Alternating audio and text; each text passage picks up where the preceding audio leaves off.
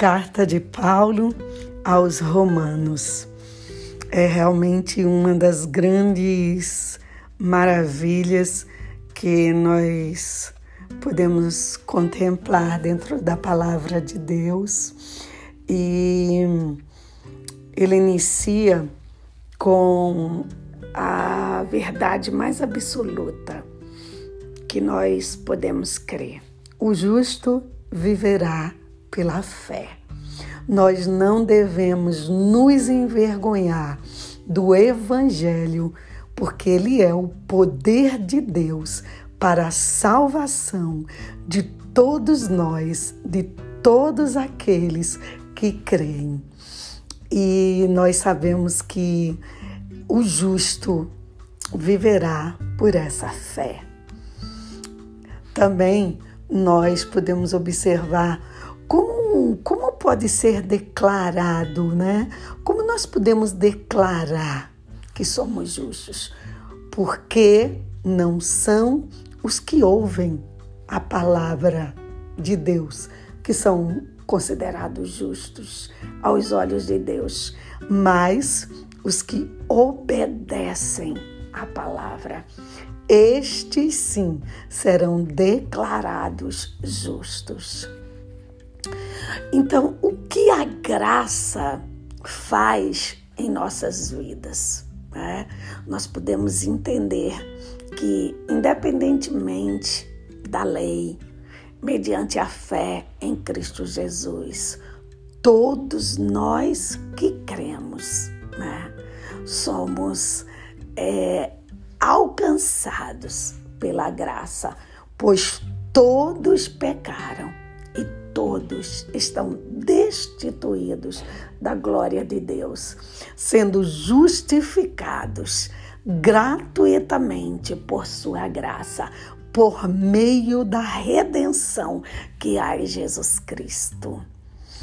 O que foi dito né, ao nosso respeito? O que foi dito ao respeito é, de cada um de nós? Nós vamos ver no capítulo 4, Paulo falando: Abraão, contra toda esperança, em esperança, ele creu, tornando-se assim pai das nações, como foi dito a seu respeito. Assim será a sua descendência. Então, da forma que Deus falou, que seria na vida de Abraão, foi. Como foi dito ao respeito dele, foi realizado. Então, como o que Deus tem dito ao nosso respeito através da sua palavra? Assim será. Nós vamos ver que o apóstolo Paulo fala no capítulo 5 que onde transbordou o pecado, abundou a graça de Deus. A lei foi introduzida para que a transgressão fosse ressaltada, mas onde aumentou o pecado, transbordou a graça, a fim de que, assim como o pecado reinou na morte, também a graça reine pela justiça, para conceder vida eterna em Cristo vida eterna em Cristo. É o que acontece com aqueles que tinham suas vidas extremamente atoladas no pecado, mas são nessas vidas que transborda a graça do nosso Senhor e Salvador Jesus Cristo. E a nossa esperança, né, onde está? Nós nos gloriamos na esperança da glória de Deus. Não só isso, mas também nos gloriamos nas tribulações, porque sabemos que as, as tribulações que nós passamos, elas produzem algo muito importante, a perseverança. E a perseverança, né, é um caráter aprovado E o caráter aprovado, ele tem esperança. A esperança não nos decepciona, porque Deus derramou seu amor em nossos corações por meio do Espírito Santo que ele nos concede. Nós vamos ver Paulo dizendo liberdade do pecado para a justiça. No capítulo 6, mas graças a Deus, porque embora vocês tenham sido escravos do pecado, passaram a obedecer de coração a forma de ensino que lhe foi transmitida. Vocês foram libertados do pecado e tornaram-se escravos da justiça de Deus. Isso é maravilhoso. Nós podemos ver que mais a graça de Deus, porque embora vocês tenham cometido pecados, a graça ela está muito além, muito além de qualquer pecado. Vencendo a natureza do pecado. É muito importante é, meditarmos no capítulo 7. Paulo diz: Porque bem sabemos que a lei é espiritual. Eu, todavia, sou carnal, vendido, vendido a escravidão do pecado, porque nem mesmo compreendo o meu próprio modo de agir, pois não faço o que prefiro, e sim o que detesto. Neste caso, quem faz isto já não sou eu, mas o pecado que habita em mim, porque eu sei que em mim, isto é, na minha carne, não habita bem algum, pois o querer o bem está em mim, mas porém o efetuá-lo não, porque não faço bem o que prefiro, mas o mal que não quero, esse faço. Mas se eu faço o que não quero, já não sou eu, eu quem o faz, e sim o pecado que habita em mim. É muito importante refletirmos que nós somos atingidos, somos alcançados pela graça, mas o pecado, a natureza pecaminosa da nossa carne, ela existirá e nós precisamos lutar contra ela todos os dias da nossa caminhada cristã. No capítulo 8, Paulo diz: pois estou convencido de que nem morte, nem vida, nem anjos, nem demônios, nem o presente, nem o futuro, nem qualquer poderes, nem altura, nem profundidade poderá nos separar do amor de Deus que está em Cristo. Esta é a maior verdade, o amor de Deus que está em Cristo. Nada poderá nos separar dela. Porque todos os que são guiados pelo Espírito Santo de Deus, estes são filhos de Deus. Pois vocês não receberam um espírito que os torne de novo escravos e medrosos, mas sim o Espírito de Deus que os tornou como seus próprios filhos. Agora nós os chamamos Abba Pai. Abba Pai, nós podemos chamá-los de Abba Pai, porque nós não recebemos mais, não temos mais o espírito né, que nos torna medrosos, muito pelo contrário, nós recebemos o Espírito de Deus, o, o que nos adotou e que nos tornou como filhos. No capítulo 9, Paulo diz: Que diremos então?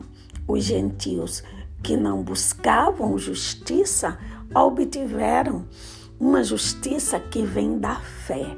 Mas Israel, que buscavam a justiça, que trouxeram justiça, não a alcançaram. Por que não? Porque não a buscaram pela fé, mas como se fosse por obras, eles tropeçaram na pedra de tropeço. Então, não adianta buscarmos justiças em nós mesmos, na lei, pela nossa própria força, porque ela vem pela fé, pela fé, pela graça que nos foi derramada em Cristo Jesus na cruz do Calvário. Pois, como o coração se crer para a justiça e com a boca se confessa para a salvação. Como diz a Escritura, tudo o que nele confia jamais será envergonhado. Todos nós que confiamos em Cristo jamais seremos envergonhados. Consequentemente, a fé vem por se ouvir a mensagem, e a mensagem é ouvida mediante a palavra de Cristo. Nós precisamos desta palavra, é esta palavra que nos liberta. Por isso que Paulo ressaltou isso em todo o capítulo 10. Nós vamos ver Ó profundidade da riqueza, da sabedoria, do conhecimento de Deus, quão insondáveis são os teus juízos e inescrutáveis os teus caminhos. Quem conheceu a mente do Senhor? Ou quem foi seu conselheiro? Pois dele, por ele e para ele são todas as coisas. Nós não podemos esquecer dessa verdade que está no capítulo 11, pois dele, por ele e para ele são todas as coisas. Não se amoldem ao padrão deste mundo, mas transformem-se pela renovação da sua mente, para que sejam capazes de experimentar e comprovar a boa, agradável e perfeita vontade de Deus. Paulo é bem claro: só viveremos a boa, agradável e perfeita vontade de Deus, descrita no capítulo 12, se antes nós, cada um de nós, quisermos é, passar por esse processo de metanoia, por essa renovação da nossa mente, que é feita através da meditação da palavra de Deus. Não retribuam a ninguém mal por mal. Procurem fazer o que é correto. Façam todo o possível para viver em paz com todos. Esta é, este é um compromisso de cada um de nós como cristãos. Então, Paulo coloca lá que como nós vamos vencer o mal? Só existe uma forma de vencer o mal. Só podemos vencer o mal com o bem. Façamos todo o possível a cada dia de nossa jornada para viver em paz com todos. O que depender de nós, façamos e andamos em paz. Não devam nada a ninguém, a não ser o amor de uns pelos outros, pois aquele que ama o seu próximo tem cumprido a lei, pois estes mandamentos não adulterarás, não matarás, não furtarás e qualquer outro se resume neste preceito. Ame o seu próximo, ame o seu próximo como a si mesmo. O amor não pratica o mal contra o seu próximo. Portanto, o amor é o cumprimento da lei de Deus. Está lá em Romanos 13. Podemos ver, assim seja. Qual for o seu modo de crer a respeito do que comer, a respeito do que beber, que isso permaneça entre você e Deus. Feliz é o homem que não se condena naquilo que aprova, mas aquele que tem dúvida é condenado se comer, porque não come com fé. E tudo o que não provém da fé é pecado. Nós não devemos fazer algo se nós não estamos convictos em fé que aquilo ali é o que Deus quer para nós e que não irá nos fazer mal algum. Portanto, você, por que julga seu irmão? Pois todos comparecerão diante do tribunal de Deus, porque está escrito: diz o Senhor, diante de mim todo joelho se dobrará e toda língua confessará que sou Deus. Assim cada um de nós prestará conta de si mesmo a Deus. Portanto, deixemos de julgar uns aos outros. Em vez disso, façamos o propósito de não pôr pedra de tropeço ou obstáculo no caminho dos irmãos. Romanos 14 dá esse conselho fabuloso, né? Nós não podemos, não somos juízes, não devemos julgar os nossos irmãos.